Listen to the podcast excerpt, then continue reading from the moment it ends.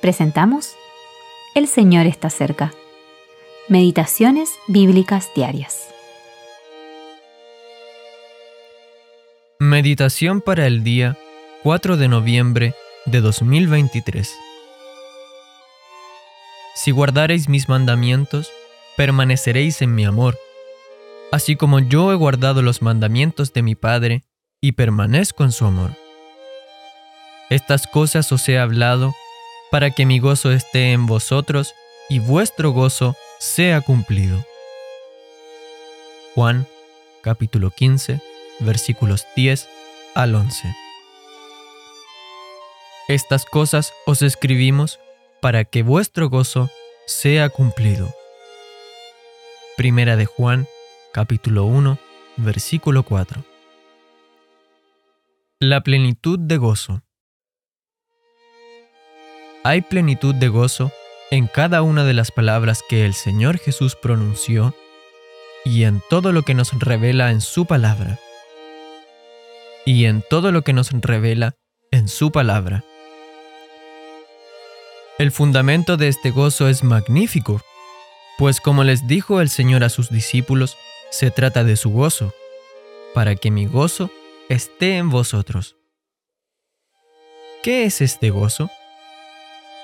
La respuesta se nos plantea claramente en la Escritura. El hacer tu voluntad, Dios mío, me ha agradado. Salmos capítulo 40, versículo 8. El Señor se gozaba en poder hacer la voluntad del Padre, y este gozo no cambió ni disminuyó, sino que siempre se mantuvo pleno y completo. Su palabra nos es dada para que tengamos el mismo gozo que tuvo Él y para que nuestro gozo sea completo. Así será si aceptamos su palabra y nos sometemos a ella en obediencia al Padre. Por ejemplo, experimentaremos mucho más gozo cuando hagamos lo bueno para beneficiar a los demás que al acumular tesoros para nosotros mismos. Véase Hechos 20:35. Sin embargo, cuando honramos a Dios en nuestra vida diaria, en obediencia a su preciosa palabra, entonces recibiremos una bendición aún mayor. Hacer lo bueno a otros puede darnos mucho gozo, pero honrar a Dios trae un gozo pleno, un gozo completo. Sin embargo, deleitarse en hacer la voluntad de Dios también implica disfrutar verdaderamente cuando somos de bendición para los demás.